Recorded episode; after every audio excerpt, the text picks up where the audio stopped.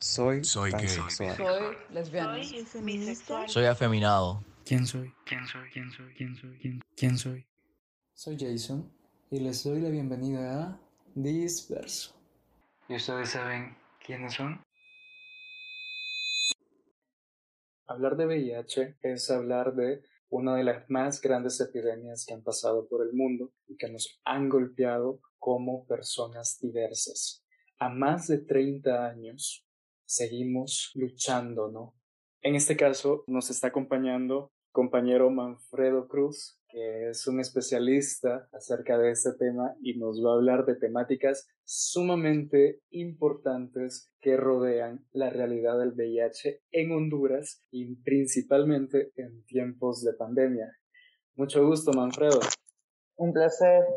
Como dijo el compañero de Manfredo Cruz, soy una persona cero positiva desde hace más de 13 años. 2008 pues fue cuando pues, tuve el reto y un resurgir en mi vida como activista y líder para la comunidad LGBT hondureña.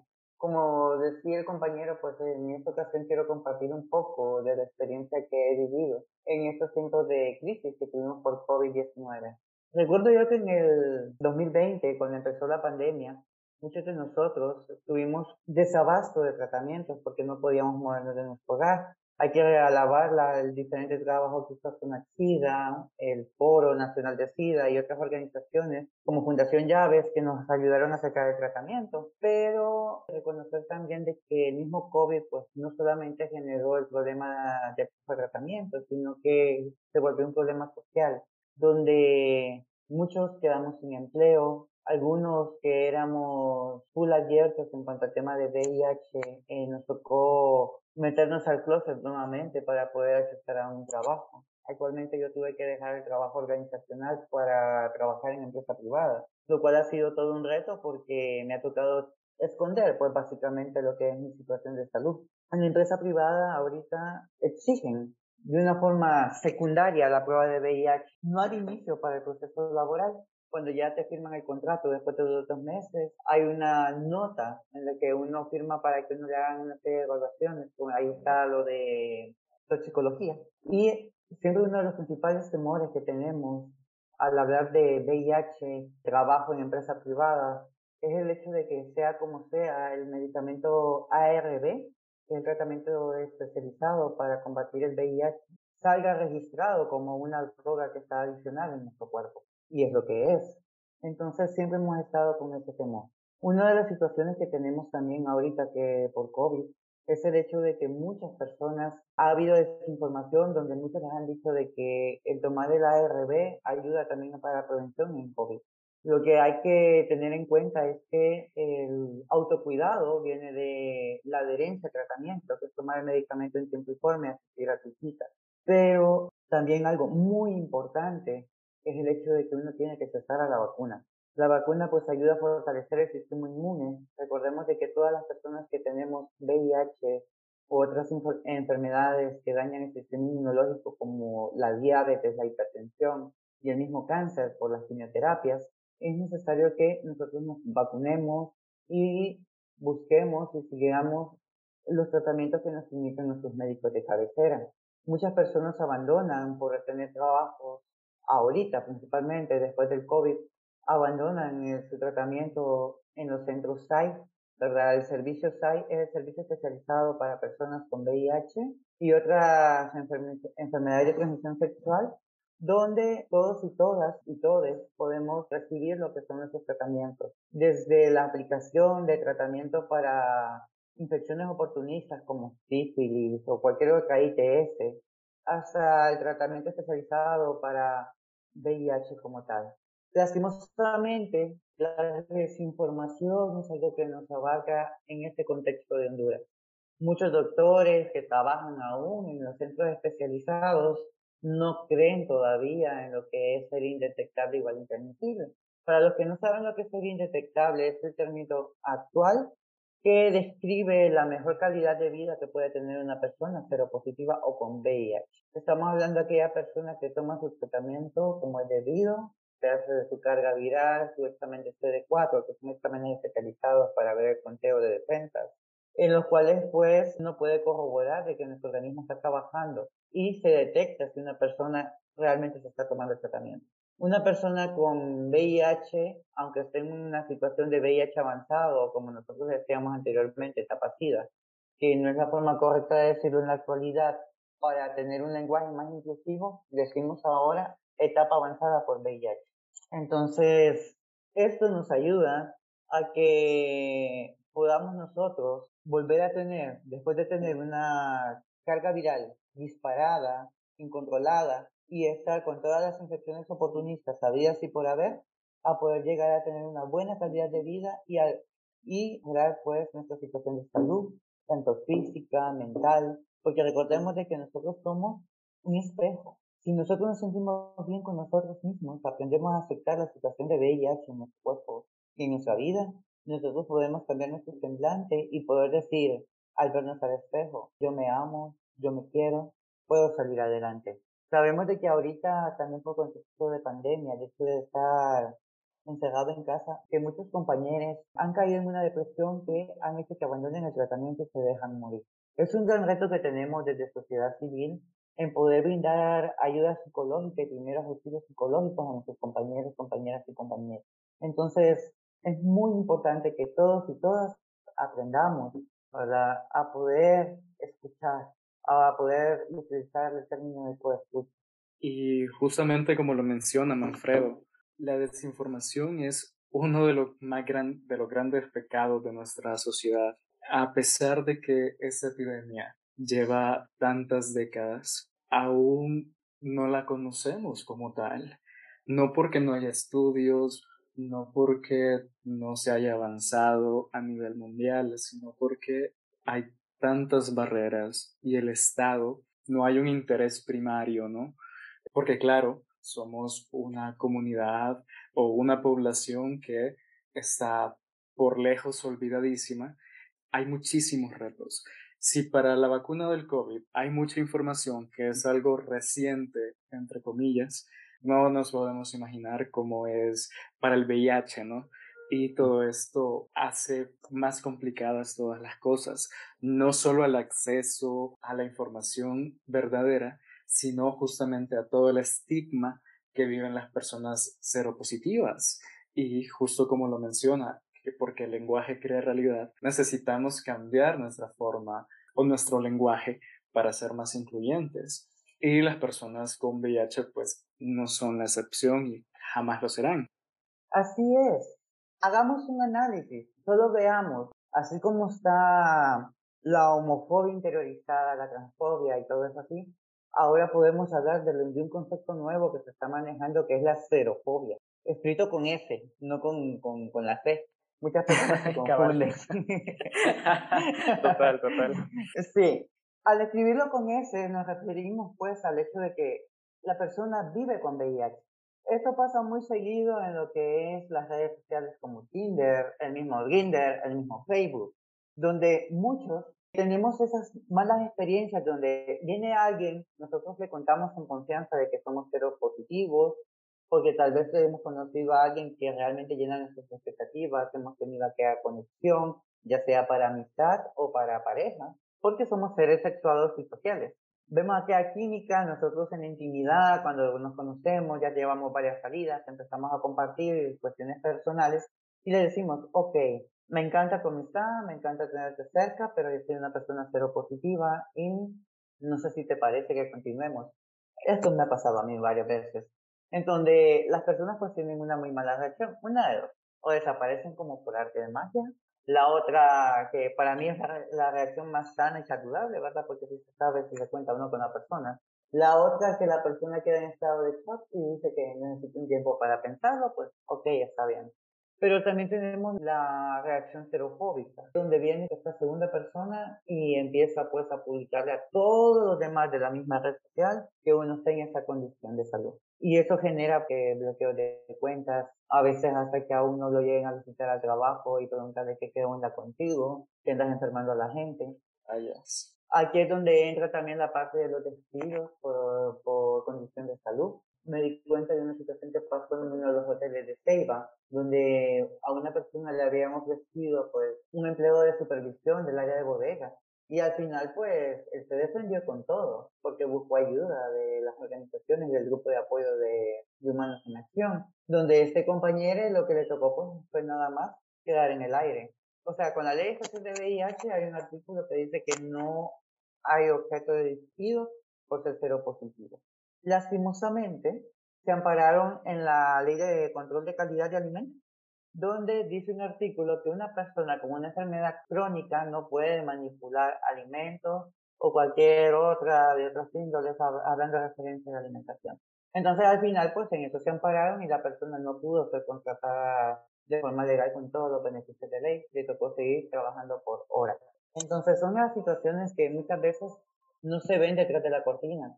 Generalmente cuando hablamos de liderazgos LGBT, solo nos fijamos en las organizaciones que trabajan en tema de derechos humanos, pero descuidamos como líderes y lideresas y lidereses todo el proceso que conlleva también estar en empresa privada. No digamos que estamos en una área rural donde si una persona se da cuenta, peor que, es LGBT, una, que ya eso ya genera bullying, ya genera discriminación en lo que son los pueblos, no digamos en comunidad tarífuna, donde el fundamentalismo religioso también es horriblemente poderoso y donde se dan muchos casos que ahorita, con la conclusión de ser indetectable, igual intransmisible, vienen los pastores al darse cuenta que una persona seropositiva se ha vuelto indetectable, le dicen que ya está sana, que Jesús lo sanó, y entonces la persona comete el error de abandonar su tratamiento, ya sea LGBT o bisexual, y al final la persona muere por la etapa avanzada de VIH a los seis meses o a los dos años. Y esto genera también que eh, vuelvan a haber embarazos con, con nacimientos de niños seropositivos, cuando eso, al ser indetectable, no hay posibilidad de, de transmisión vertical de madre a hijo. Son situaciones que uno, uno se queda pues de manos atadas, porque el fundamentalismo religioso, principalmente en las áreas rurales, es horriblemente fuerte si aún podemos ver pues que en nuestro país todo es manejado por la religión, donde lo laico ha quedado pues a un lado. Ahora toda reunión estatal, valoración de por medio, ¿verdad? Y las personas que no, no abrazamos alguna religión cristiana, es que no somos ciudadanos. Las personas con VIH, las personas LGBT, no somos ciudadanos. Entonces, son esos análisis que es muy importante que todos eh, aprendamos a realizar porque lastimosamente las mismas leyes, pues algunas nos protegen, pero actualmente recordemos cómo quedó la reforma del Código Procesal Penal, donde el artículo 321 desapareció y se agregó en varios artículos que al final eh, no tenemos la cobertura que teníamos antes con, con un solo artículo, donde tenemos que ver cómo nosotros, los principios de Yuyakarta, que hablan un poco sobre los deberes del Estado hacia nosotros como comunidad LGBT en todo el contexto, ya sea de ser positivo o no, ver cómo vincularlo a las leyes nacionales es bastante difícil por por lo mismo, ¿verdad? Porque siempre tenemos bloqueos.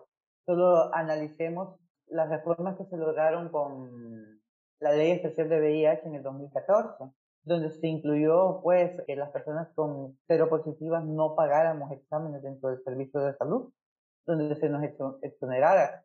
Pero eso, ya si hablamos pues de equidad, pues recibimos, se nos empareja un poco la balanza por la situación laboral que la mayoría no tenemos, donde todavía, aún siendo cero positivos, muchas veces nos vemos obligados a ejercer el trabajo sexual, ya sea de forma virtual, ahora con esas páginas especiales que hay ahora, con tanta red social que tenemos ahora, entonces, son situaciones que muchas personas no comprenden porque nosotros somos así, como por qué no volvemos así. Y una de las cosas que yo siempre he criticado es el artículo que habla sobre, bueno, la ley especial en la parte de deberes de las personas con VIH, uno de los primeros artículos exige de que es obligación que una persona seropositiva revele su condición de salud a la persona con la que va a tener relaciones sexuales. Cuando sabemos de que los convenios internacionales que el mismo país ha aprobado hablan sobre la confidencialidad. Y muchos de esos convenios, el gobierno de Honduras ya está dentro de ellos. Y ese artículo no se ha podido hacer cambios. Y también ha habido desinterés por parte de, las mismas organizaciones que trabajan el tema. Porque solo se basaron y se concentraron directamente en la parte de acceso a, a tratamientos. Comprendemos que todo es un pasito a la vez, pero ya haciendo un análisis de contexto, principalmente si lo vemos desde el enfoque LGBT, pero positivo, es necesario hacer el cambio de esto. Totalmente. Y algo que hemos mencionado en otros episodios desde el inicio, de hecho, con la compañera Allison, es que ser personas diversas es que constantemente nos llueva sobre mojado. Usted lo mencionaba, no solo es ser diversos, también es el tema de nuestra expresión de género, también es el tema de nuestra condición de salud, también es todo el tema academicista, ¿no? En la que se nos cierra la puerta. Es, es importante, ¿no? Hablar de todas nuestras identidades, de todas nuestras vivencias, las que nos atraviesan. Porque justamente hay ese individualismo, Manfredo, el que dice, ¿por qué yo tengo que saber de VIH si yo no tengo VIH? ¿Por qué tengo que ah, saber de todas estas cosas si a mí no me afectan, si no me atraviesan?